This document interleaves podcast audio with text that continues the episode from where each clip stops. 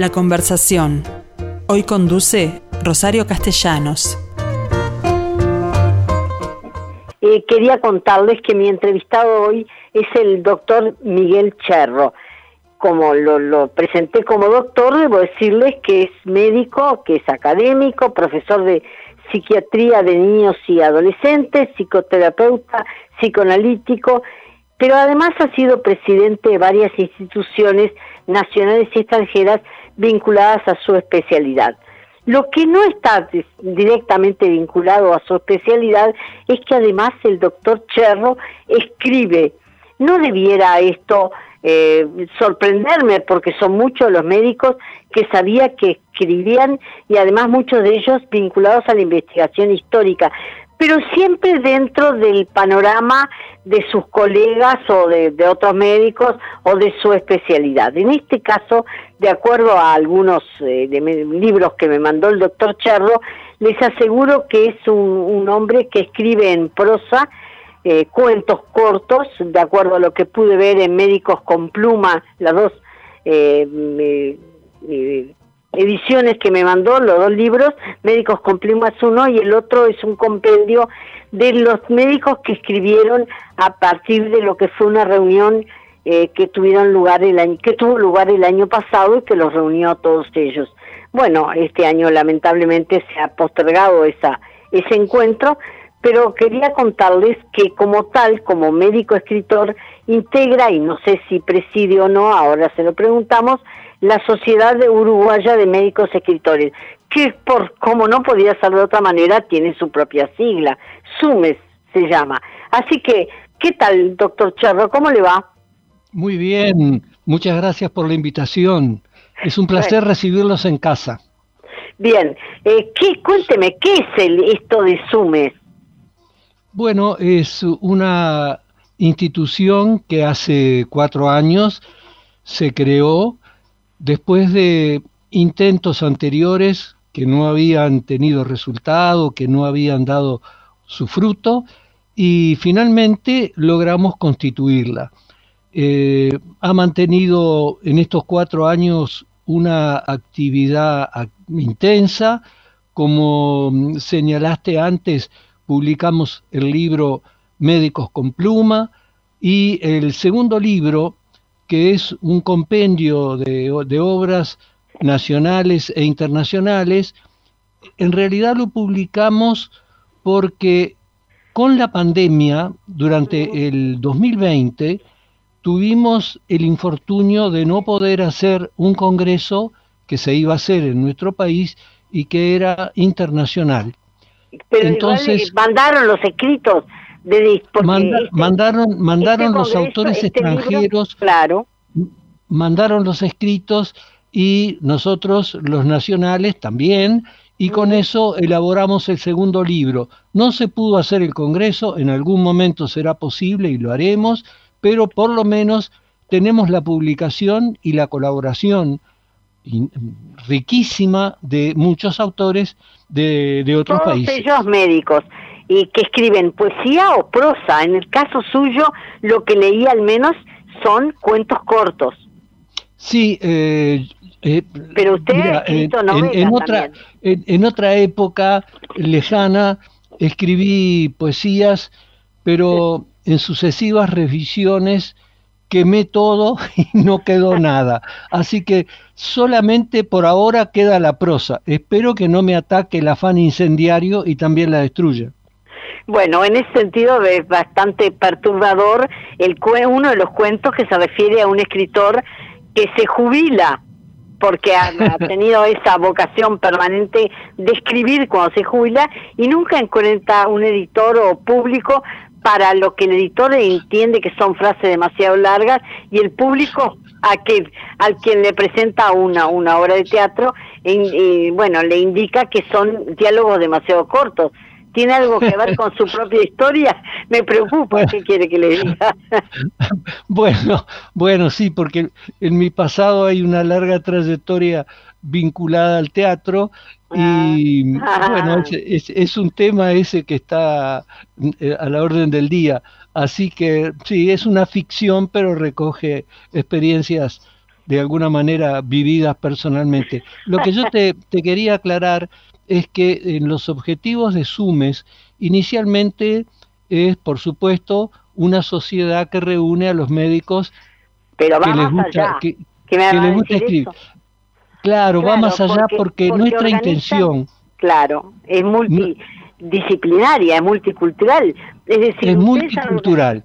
Claro, ustedes han organizado con otros colectivos médicos que se dedican a otras disciplinas algunas actividades, en particular médicos pintores, ¿no? Sí, médicos pintores, médicos fotógrafos. Nuestra intención es eh, nuclear al colectivo de, de médicos que tenga inclinaciones humanísticas, que se Claro. expresa a través de, de distintas disciplinas. Esa es Claro. nuestra preocupación fundamental. Hemos realizado ya dos encuentros eh, en, en departamentos de, de Tacuarembó y Florida. Se frustró el tercer encuentro en Maldonado, como se frustró claro. el Congreso, pero ahí concurrimos médicos escritores, médicos pintores, médicos escultores, médicos que, que realizan artesanías con, con materiales, por ejemplo, con hierro, acuarelistas, hay ceramistas, hay una variedad de, de expresiones artísticas que tratamos de, de conjugar y trabajar juntos. Nuestra bueno, en ese aspiración... sentido, en ese sentido, palabra matriz, ¿qué, qué es? eh, la palabra matriz en qué sentido Lo- la, la institución Me, me- me- me pareció que era un intento justamente de reunión a partir de una experiencia concreta, ¿o no?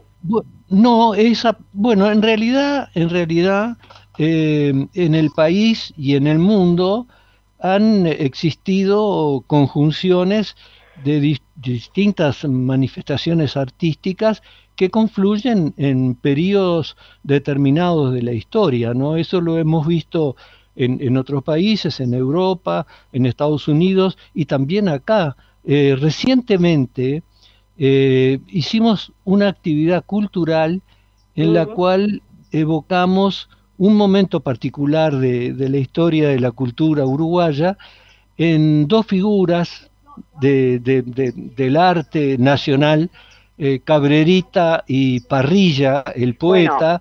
Cabrerita es, es un personaje que usted ha estudiado y sobre el que ha escrito.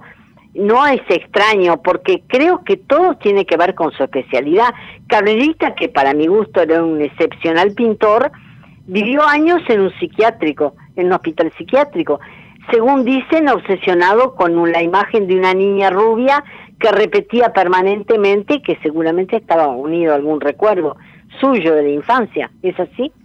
Sí, ¿Qué pasa es así. Tú sabes que yo este, me preocupé mucho de indagar en la historia de Cabrerita porque eh, lo conocí en la colonia Echepare. Cuando Mm. fuimos con otro colega internos en la colonia Echepare, tomamos contacto con Cabrerita en el salón de laborterapia. Y ahí iniciamos un vínculo con él, que era un individuo muy especial, como tú decís, un artista que tenía su destaque, y empecé a interesarme y recibí información de Carlos Maggi, del escribano Lublimerman, del cuadrero Pedrosa, Ah, que, claro. que fu- estaba muy vinculado a, lo- a los plásticos por esa razón, ¿verdad? Y bueno, y otras informaciones que fui este, recabando, y realmente fue una vida extraordinaria, digo, llamativa, que sí, tuvo como 30 años de internación psiquiátrica por su enfermedad mental, y también eh, tuvo peripecias que, que son muy interesantes en relación a su amistad con Parrilla, que era un pintor que eh, Brandi, en su momento, un integrante de la generación del 45, catalogó a Parrilla como enfant terrible, ¿no? Este, Mm. Para dar una idea de lo transgresor y... Pero de eh, alguna forma Parrilla no fue quien descubrió en la- los valores de Cabrerita. Sí, se, mira, cuando se conocieron, cuando Cabrerita tenía 19 años y Parrilla sostenía, y Cabrerita lo refrendaba, Parrilla sostenía que eh, su pintura, la de Cabrerita, interpretaba el sentido íntimo de su poesía. Es una, una conjunción muy, muy interesante que yo llamé atrevidamente un maridaje que se produjo, una síntesis, digamos, entre la poesía de José Parrilla y, la pintura de, de, Cabrerita.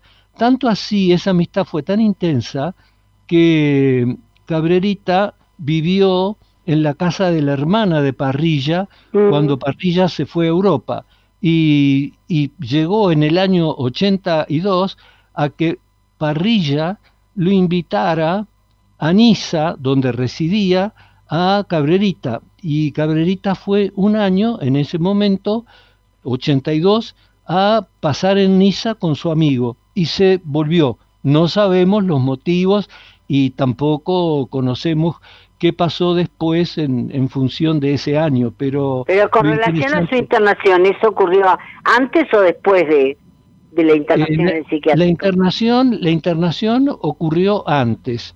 Mm. Eh, después creo que no estuvo cuando regresó más internado y eh, posteriormente una familia que tampoco sé el nombre de la familia, lo alojó en Santa Lucía y fue allí donde murió. Este, es una historia la de Parrilla y la de Cabrerita sobre la sobre las cuales son historias sobre las cuales hay pocos datos y cuesta eh, recoger información. Claro. Bueno, pero quería otra cosa preguntarle. En relación al tratamiento que usted le da a los niños con capacidades diferentes, por ejemplo, ¿Cuánto tiene que ver el taller que se puede organizar? Porque conozco, me gustaría que usted le contara, el caso de Sofía Larreborges, que además termina ilustrando poesía, en, de acuerdo a, los datos que usted me envió sobre este último encuentro, ¿no? Sí, sí, sí. En esta, en esta última actividad invitamos a Sofía Larreborges, que tiene en este momento 32 años, cuando tenía dos, un error anestésico le produjo un trastorno, que es una atetosis, hablando clínicamente, que consiste en movimientos descontrolados de cabeza este, y miembros. Pero lo increíble es cómo Sofía, con esa limitación que es muy importante, ha progresado en, algo que está desarrollando desde hace años que es la expresión plástica. Yo eh, soy amigo de los padres de Sofía, tengo un vínculo de amistad con la familia y sé eh, o conozco la progresión que ha ido haciendo Sofía a lo largo de su desarrollo. Eh, asistí a una primera exposición en un local que está en 26 de marzo y Pereira, esa fue una primera presentación de Sofía. Después Hubo una segunda presentación de Sofía en el local de COFAC en 18 de julio, supervisada por, por un pintor muy conocido, Peralta, ah, y esta última vez, en, en la actividad que presentamos el miércoles pasado, la supervisó la actual profesora Valeria Piris. Y el progreso estético, artístico de Sofía es increíble. Sí, efectivamente, ella, en base a textos de poetas uruguayas, ilustra con su sentir, con su manera de expresar, ilustra esas poesías. Y realmente es verdaderamente emocionante ver el resultado que logra y ver el progreso que ha ido haciendo, yo que lo he seguido a través de los años, en su producción artística. Doctor, ¿usted entiende que el taller, en ese caso, está, además ha mejorado la condición de Sofía o de cualquier otro chico puede hacerlo en materia de, chicos con que tengan discapacidades diferentes? Bueno, eh, es, es, un tema muy interesante el que plantea Rosario, porque indudablemente frente a un chico con una discapacidad cualquiera, no es fácil decir qué actividad le conviene más. Esto es uno de los, de los momentos importantes cuando uno tiene que aconsejar una actividad, el poder justamente en función del conocimiento que se va teniendo del chico y de las habilidades que va demostrando, sugerir aquella actividad en la cual se puede beneficiar del punto de vista de los logros que, que consiga realizándola. Sí, indudablemente es muy importante encontrar una actividad en la cual pueda desplegar al máximo sus habilidades y que se sienta, eso es fundamental, que se sienta feliz realizándola. Yo digo, si a mí no me gustara escribir, no escribiría. Los jugadores de fútbol dicen que cuando pierden el entusiasmo de jugar al fútbol es el momento de retirarse. claro. No, es así. Este, uno no puede forzar una actividad que no le produce placer, que no le gusta realizarla. Este, yo te escucho a ti en la radio frecuentemente y tú transmitís el gusto por lo que haces. Creo que es fundamental para el ser humano poder realizar aquello en lo cual se siente feliz haciéndolo.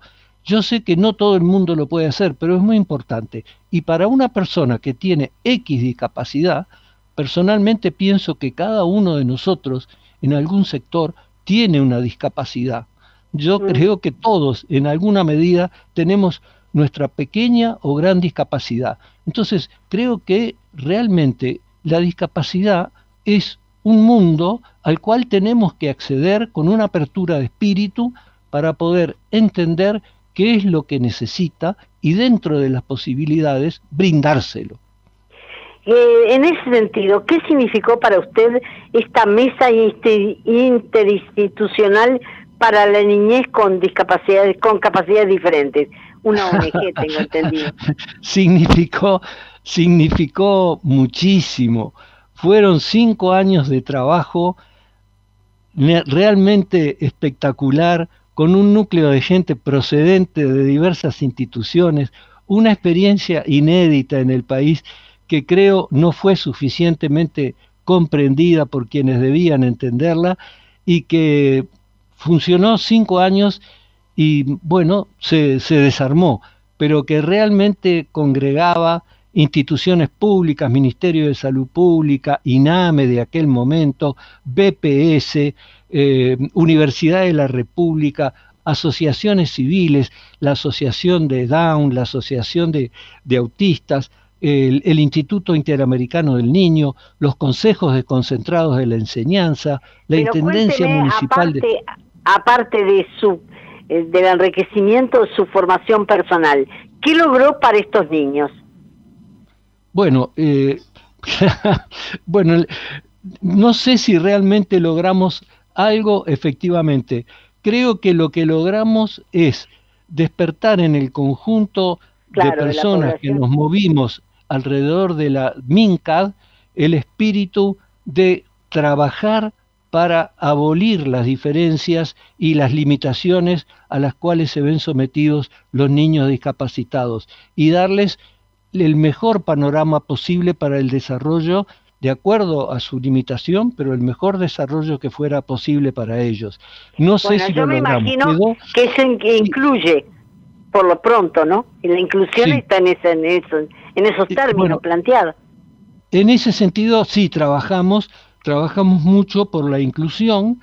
Eh, estuvimos eh, asesorando escuelas, maestras itinerantes, hubo también en el grupo de MINCAT eh, maestras especializadas, psicopedagogas, y teníamos un, vínculo fluido en ese momento con eh, los programas y objetivos de inclusión. Sí, realmente. Bueno, pero cuénteme, ¿qué significa para usted la condición, la actividad de escribir? un, gusto, me, gusta, me gusta escribir. Lo que pasa es que... ¿Qué escrito fuera de los artículos sobre su especialidad, que son los que le deben resultar más sencillos? ¿Sobre qué temas puede llegar hacer una diferencia en materia de escritura? Bueno, eh, mira, yo escribí libros de ficción, por ejemplo, mm. Historias de Sancono es de ficción. Escribí algunas eh, pseudobiografías, por ejemplo, Seis Maestros de la Medicina fue una glosa de seis maestros que en mi formación profesional considero que tuvieron una importancia destacada. Bueno, Eh, eso es lo que yo sí. decía. Eh, yo sé de varios médicos que se han ocupado de investigar sobre colegas, pero eso no me sí. extraña tanto como la ficción de la que usted me habla. Que Sí, para bueno, mí siempre eh, tiene claro. una pata en su en su especialidad. ¿Es así o no? Eh, bueno, eh, en realidad sí, uno indudablemente no se puede apear de lo que ha trabajado tantos años y de lo que es la materia corriente de uno en el ejercicio profesional. Pero, digo, por ejemplo, escribí El expediente, que es estrictamente ficcional y que no tiene en apariencia nada que ver con la, con la profesión. Sí tiene que ver, por ejemplo, Giza, la niña de la maleta, Sí. que es una obra sobre una niña judía que fue sacada de contrabando en una maleta del gueto de Varsovia. del gueto de O- Varsovia. O Claro, sí pero- tiene que ver, tiene y tuvo mucho que ver eh, el libro que escribí sobre la psicóloga Becky Saba, que murió el año pasado, que quedó tetrapléjica después de sufrir la poliomielitis.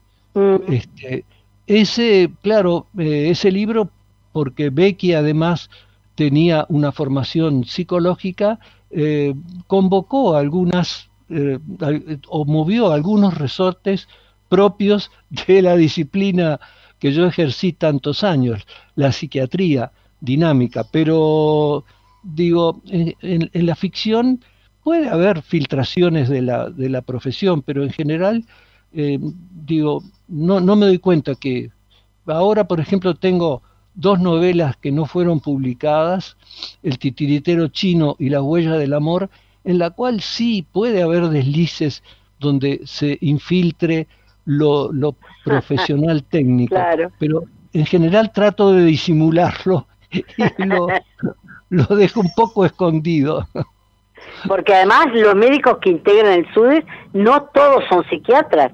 No, ¿Hay no, hay, hay, hay destacados cardiólogos, hay, hay eh, este, nefrólogos destacados, no, es, es muy variada, ginecólogos, este, es muy variada la constitución de- del Mm. grupo de SUMES, que, que es muy rico, pero es muy variado.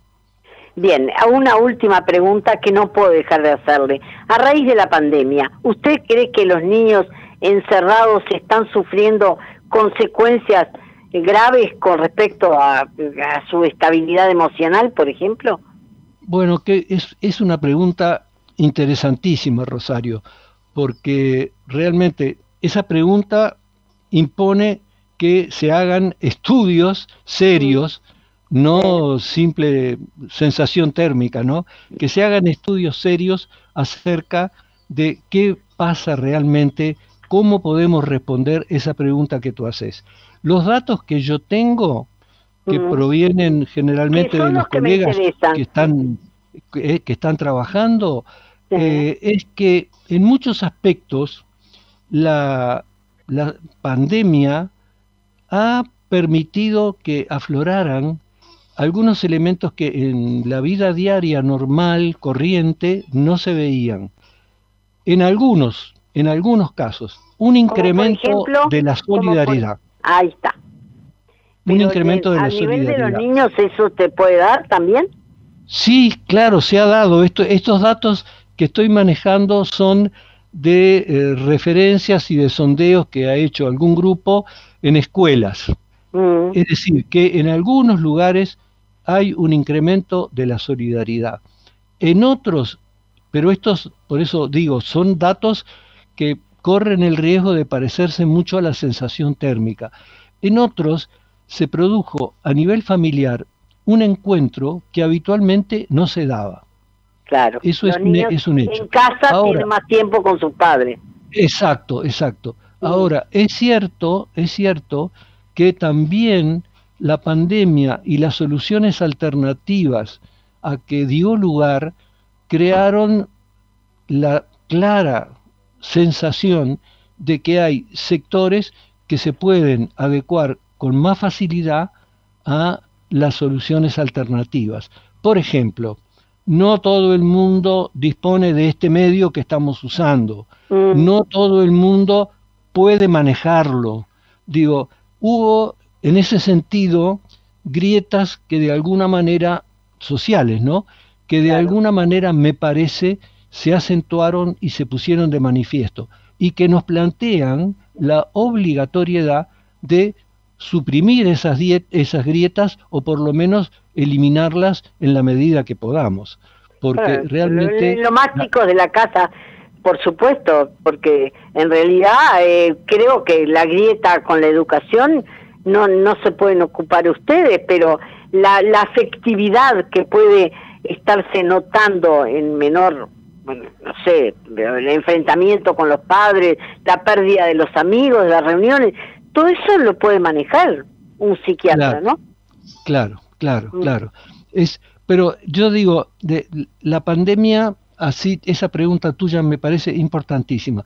La pandemia, así como nos trajo esta maravilla que es el Zoom, por ejemplo, y la comunicación por WhatsApp, que es una maravilla si la sabemos aprovechar, porque nos ahorraría tiempo y nos permitiría bueno, manejarnos. contacto, contacto con el mundo, además, ¿no? Claro, exactamente, exactamente. Pero, pero siempre hay un pero, y está bien Claro. que lo haya, porque su- superando los peros, solucionándolos, solucionamos muchas cosas desde el punto de vista de la comunidad. Entonces, está, bienvenidos sean, pero no nos descuidemos, que después que pase la pandemia, no nos olvidemos de estas cosas que fueron dificultades muy grandes al momento de enfrentarla, porque tenemos tendencia los seres humanos a olvidar rápidamente las desgracias. Claro. Doctor Miguel Charro, le agradezco muchísimo esta comunicación, me ha aclarado muchas cosas y bueno, y que siga escribiendo, porque yo tengo necesariamente que seguir leyendo lo que usted me mande. Bueno, cuando, cuando uno, cuando Me uno tiene de lectores de ese tipo, te, te juro que no va a dejar de escribir nunca. Bien. Muchas gracias, Eh, muchas alguna gracias. de las novelas, por, lo- por, por lo pronto, esas que le falta publicar, me gustaría leer alguna. Bueno, voy a, voy a hacer fuerza para publicarlas, Rosario. Perfecto. Gracias, doctor Miguel Un- un Cherro. beso- un beso para Un ti, muchas gracias, Hablando, muchas gracias. hablando con usted.